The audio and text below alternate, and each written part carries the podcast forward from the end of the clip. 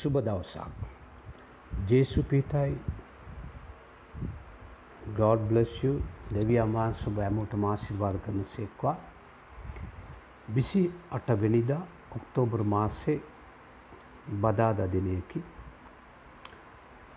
අද දවස්ස විශේෂයෙන් රාත්‍රිය අටට මා සූම් මීටින එකක් තියෙන ඒ වචනය උගන්නන ලයිව් ඔබ කැමති නම් ඒ සූම් එකට එන්න පුළුවන්. ඔබ හැමෝටම එය ලිංක කෙවනවා ලංකාය වෙලාව අපේ වෙලාවට රාත්‍රී හටට.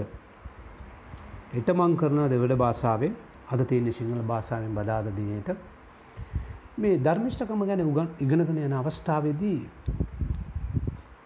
අද විශේෂ දෙයක් බලන්න හැබැයි ගොඩාක් සරලයි. ගොඩක් සරලයි. මොකද්ද මම ගොඩක් සරලයි කියලා කියන්නේ? කාරණා හතක්. කාරණා හතම ගීතාවලිය පොතේ. right. මාතෘකාව ඇටියට මම ඔබත් එක්ක බෙදා ගන්න කැමති. මේ යාඥාව අසන අපේ යාඥාව අසන ධර්මිෂ්ඨ දෙවියන් වහන්සේ. මොකක්ද අපේ දෙවියන් වහන්සේ අපේ යාඥාව අසන දෙවියන් වහන්සේ ඉන්නවානේ. අපේ දෙවියන් වහන්සේ ධර්මිෂ්ඨයි. ඕක ඒ ගැන කාරණා හටක් තියෙනවා බලමු එක පළවෙනි එක. ගීතාවලිය අතර එක. ගීතාවලිය අතර එක පවසන ආකාරයට මෙසේය. ගීතාලය අතර එක. මගේ ධර්මිෂ්ඨකමේ දෙවියන් වහන්ස. මා අණ්ඩගසන කල මට හුත්තර දුන මැනව. විපත්තියදී ඔබ මා විදූසේක. බලන්න මේ ලෝකවාසින් ඇමුම මතක තියාගන්න එක විශේෂ කාරණාවක් තියෙනවා. බෝ අය මේ දේ උගන්වන්නේ නැහැ. මිනිස්සුන්ව අන්ධ කරලා උගන්වන අන්ධ වෙලා. ඔබත් මාත් යාඥා කරනවානේ. යාඥා කරන වෙලාවක් නෑනේ. කෑම කනකොට යාඥා කරනවා. රෝගවලට යනකොට යාඥා කරනවා. පාසලට යනකොට යාඥා කරනවා. මරණයක් වෙන්න කලින් යාඥා කරනවා. මරණයක් වුණායින් පස්සේ යාඥා කරනවා. දරුවෙක් ඉපදෙන්න කලින් යාඥා කරනවා. හිබුදුනායින් පස්සේ යාඥා කරනවා. මොකටද යාඥා කරන්නේ නැත්තේ? හැබැයි මතක තියාගන්න කාරණාවක් තියෙනවා. පළවෙනි කාරණාව. මම යාඥා කරන්නේ ධර්මිෂ්ඨ දෙවියන් වහන්සේටයි. මම යාඥා කරන්නේ ධර්මිෂ දෙවියන් වහන්සේ ඉදිරියේ කෙනෙක් අමතක කරලා බෝ අය ඔය යාඥා කරනවා. සමහර සත්තුන් සුව වෙන්න යාඥා කරනවා. සමහර ලෝකයේ සුව වෙන්න ඕනේ කියලා ගොඩාක් කොට යාඥා කරනවා. දෙවියන් වහන්සේ ධර්මිෂ්ඨයි. අපිට බොරු සත්‍ය වාන්න බෑ බොරු ගන්නන්න බෑ. ඒකත් එක්ක ඒ අතර එකේම කියනවා. මොකක්ද කියන්නේ? විපත්තියද ඔබ මා මිදුස්සේක. ධර්මිෂ්ඨ මනුෂ්‍යව මුදවන දෙවියන් වහන්සේ අපේ දෙවියන් වහන්සේ. පැහැදිලිනේ? දෙවෙනි කාරණාව. ගීතාවලිය අතරේ පහ. අතරේ පහ මොනවද තියෙන්නේ? ඒ අතරවෙනි පරිච්ඡේදය පස්වෙනි පදය.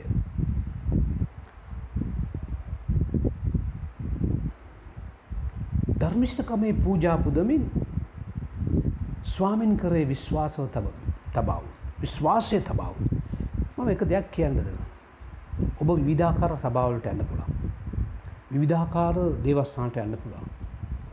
මේ පූජා ඔප්පු කරනවනේ සැක්ටිෆයිස් දෙනවානේ සිං කරනවානේ We bring sacrifice of praise into the house of the Lord. තුති පඬුරු රැගෙනා දේව මෑදුර තුල තුදිමදුමෙයි පාඩුවේ කතරේ සුරාජනකේ ගායන කරනවානේ.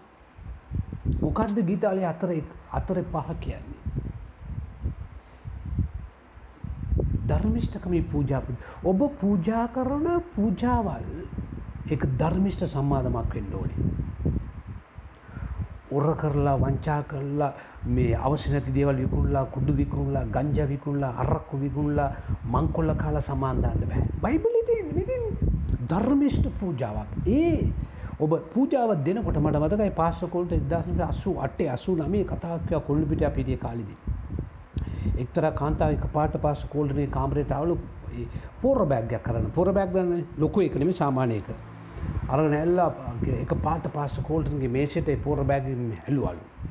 ලුවම එක පාට දාකොල නෝට්ටු සෑන්ඩ එතකොට ඇවලු ඒ ලේඩිකින් ඇවල ඉංග්‍රිස් කොංගලිකේෂන එක කෙනෙ ඒ වටිස්ටේස් ඇකවල පස්ටපෝල්ට you know you pray no my land yes yes yes I sold that land oh my God so then what is this this is tithes from that land the money Right lakhs of money ಇದು බලන්න මේෂ පිරන්න සල්ලි ඇලුවා So actually, so you should have bring the Sunday. No, no, no, no. I want to give this offering to you because you are the one person you prayed with. him.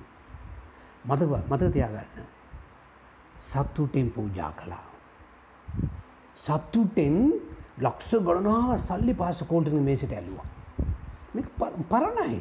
දෙවියන් වහන්සේ පරණයි. සත්‍යතාවය පරණයි. මොකක්ද කියන්නේ? ධර්මිෂ්ඨකමේ පූජා.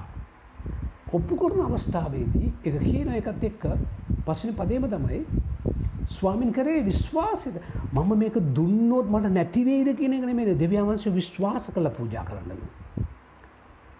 ඔබ දෙවිදුන්ට කෝමද පූජා කරන්නේ. මොකක්ද පූජා කළ තියෙන් පූජා කරන්න ඕන එක හංගලා. පුදන්ඩ ඕන එක හංගලා අංගණ්ඩ ඕන එක පුදනවාද. තුන්ගෙන කාරණාමකක්ද. ගීතාලිය හත්වෙනි පරිච්චේදය හටවෙනි පදය. සම්ස් 7 අතේ අට බාන ගීතාලි පොතක් ඉගෙන ගන්න අතේ අට මොකද කියන්නේ. අතේ අටක ස්වාමින් වහන්සේ මනුෂ්‍ය ජාතින්ට යුක්තිය සලසා දෙනසේක. ස්වාමිනී මා ධර්මිෂ්ඨකම හා මා තුළ පවතින අවංක පරිදින් මා විනිශ්්‍ය කළ මැනව මතක තියාගන්න. ධර්මිෂ්ඨ දෙවියන් වහන්සේ විනිශ්්‍ය කරන්නාව ස්වාමි වහන්සේ. මේ ලෝකයේ ඔබටත් මට තර විනිශ්්‍යනු ලැබෙන්න පුළුවන් මේ ශීල ලෝක වාසින්ටාරයට ධර්මිෂ්ඨවල විනිශ්්‍ය කරන්න උන්වහන්සේ. ඒනම් මොකද අපි කරන්නනේ. ස්ට්‍රෝං යාඥාවත් තියෙන් ඕනේ මොකද ස්ට්‍රෝං යාඥාව. ස්වාමින් ස්වාමින් වහන්ස මනුෂ්‍ය ජාතිට යුක්තිය සලසා දෙන සේක. යුක්තිය සලසන්නාව ස්වාමින් වහන්සේ කියලා අපි සේවය කරන්න ඕනේ. දෙවියන් වහන්සේ ධර්මිෂ්ඨයි ඔබගේ මගේ බලාපොරොත්තුන යුක්තිය ඉෂ්ට කරන මනුෂ්‍ය ඇටියට. යුක්තිවන්ත මනුෂ්‍යයන් ඇටියට ස්වාමී මාගේ ධර්මිෂකමා මා තුළ පවතින අවංකකම පරද්දිින් අවංකකම අප තුළ වර්ධනය වෙන්ඩෝනී. ඒකැන් ස්වාමි වහන්ස මාව දැනගන ම අඳුනගන මට අශිවාද කරන්න. මත තියාගන අපි ආඥ කරද ධර්මිෂ දෙවන් සාගනන්නේ අපි අඳුනගන උන්වන් අපට ආශිවාද කරනවා. පස්විනි කාරණාමකක්ද. දාතේ පාලව. දාතේ පාලව ගිතාලිය. දාතේ පාලවේ මේ ගීටකාකාරය අපිට කියනවා මෙන්න මෙසේ. මොකද කියන්නේ. මම වනයි ධර්මිෂ්ඨකමින් ඔබගේ මුහුණ දක්නෙමි.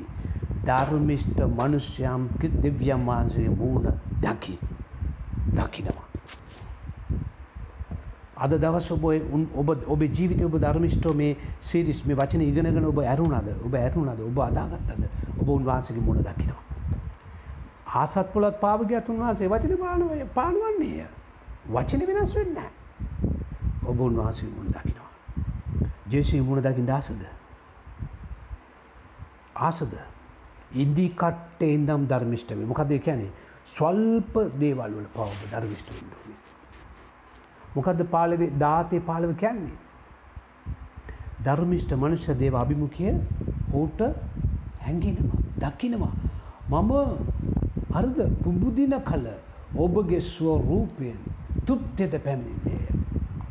ධර්මිෂ්ටයව තුත්මත් කරනවා. උන්වහන්සගේ අභිමුඛේ මනුෂ්‍යව තුට්ටයට පත් කරනවා. අමත කරන්න එපා.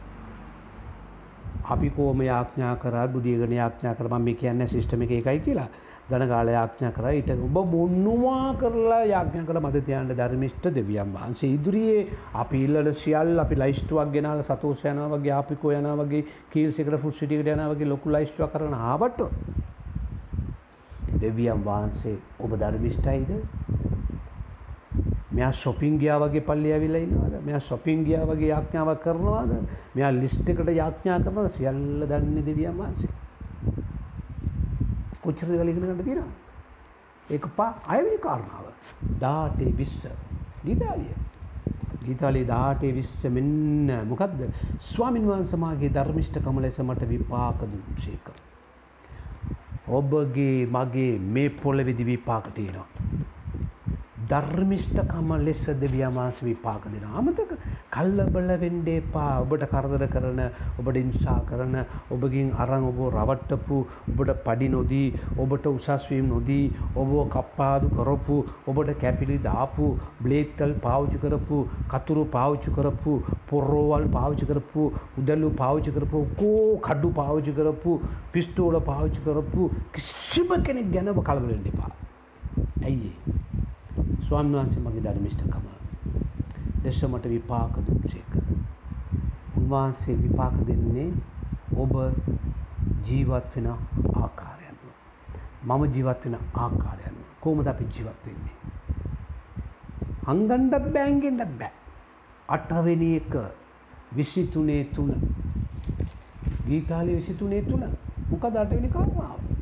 උන්වහන්සේ මගේ ආත්මය ප්‍රාණවත් කරන ශේක. හරුද මෑමචන් කැළඹිලා එන්න මට අරියන්න අරි මූසලයි අර කාල කන්නේ අද බෝරින් නෑ උන්වහස ආත්මය සනසනවා. සුවකීය නාමය නිසා ධර්මිෂ්ඨකමේ මාවත්වල මා ගෙනෙන සෙක්ක. කොම මාගේ මිත්‍රය මතක තියාගන්න එක දෙයක්. යානවාන නැතත් ලොකු ලොකු ඉඩකඩන් නැතත් මන්දිර ගෙවල් නැතත් බැංකුවේ ගිනමේ බැලන්ස් සල්ලි නැතත් මම කියන්න අදන තිබි බයිබලේ මේක ලියපු කාලෙදි බැංකුත් නෑ වාහනත් නෑ ලොකු ඉඩ කඩනුත් නෑ මන්දර ගෙවල් මන්දිර ගෙවල්ලුත් නැහැ. මිලෝනුත් මුකුත් ඇති කාලෙදී දෙවියන් වහන්සේ කාලෙදි මාශිර්වාද කරලා තියෙනවා. කොහොමද ආශිර්වාද කරලා තියෙන්නේ? සුවකීය නාමය නිසා ධර්මිෂ්ඨකමේ මාවත්වල මා ගෙනෙන සේක. මොනවද ඔබට ඕනේ? සල්ලි කන්ද්‍රාව කම්බ කරලා දෙවියන් වහන්සට තුති පූජාවල් දෙන්න ඇතුව ඒවත් අංගල තියාගන ඊට පස්සේ ගීලා රෝහල් ගත අවුරුදු ගණනාව රෝලි බුදියකණ්ඩ දෝනේ ධර්මිෂ්ට දෙවියන් වහන්සේ ඉදිරිය ඔබ කල්පනා කළ බාන්න මමාරි තැනද ඉන්නේ. මමාරීරුන් වහන්ස සේවය කරනවා. ප්‍රේමය නදිය කලයි රයි් අද රාත්‍රය හට අප යම්බෙනවා සූම් එක. ඔය ඇඩසික දැබන්දානවා කැමතියට එන්න පුළුවන්. ප්‍රේමේ නදිය ගලයි ප්‍රේමේ නදිය ගලයි කියලා අපි දන්නවා කුරුසියේදී නදිය ගලයි. ඔබ තුල අප තුල ගලනවාද? මාවත්වල මොන මාවද? උන්වහන්සේගේ ධර්මිෂ්ඨ මාවත්වල මාගෙන යන සික්ක. එසේ මරණ සෙවේ මිටියාවතේ මැදි යන්නේ මී. මම මරණයට මුණ දෙනකොට කොහොමද මැරෙන්නේ? ධර්මිෂ්ඨයාගේ නින්ද. ඒක සතුටක්. එම නිසා යාඥා අස්සන දෙවියන් වාසි ධර්මිෂ්ටයි. කාරණ හටක්ම ඔබට කිව්වා. ඔබ හිමීතිවාගන්න බයිබල් පද හටක්ම ඔබට පෙන්නවා. අපි ජීවත්වෙන ස්වල්ප කාලයයි. අපේ හත් අපේ සිත් අපේ මනස අපේ ක්‍රියාව අපේ වැඩකටයුතු ඩියුටිස්සිද ලෝකෙ සියල්ල දෙවියන් වහන්සේ ඉදිරියේ උන්වහන්සේ බලාගන්නවා ධර්මිෂ්ටයි. විපාක ඕනේද? ප්‍රතිඵල ඕනෙද? දෙ අභිමුකේ දකිින් හෝනෙද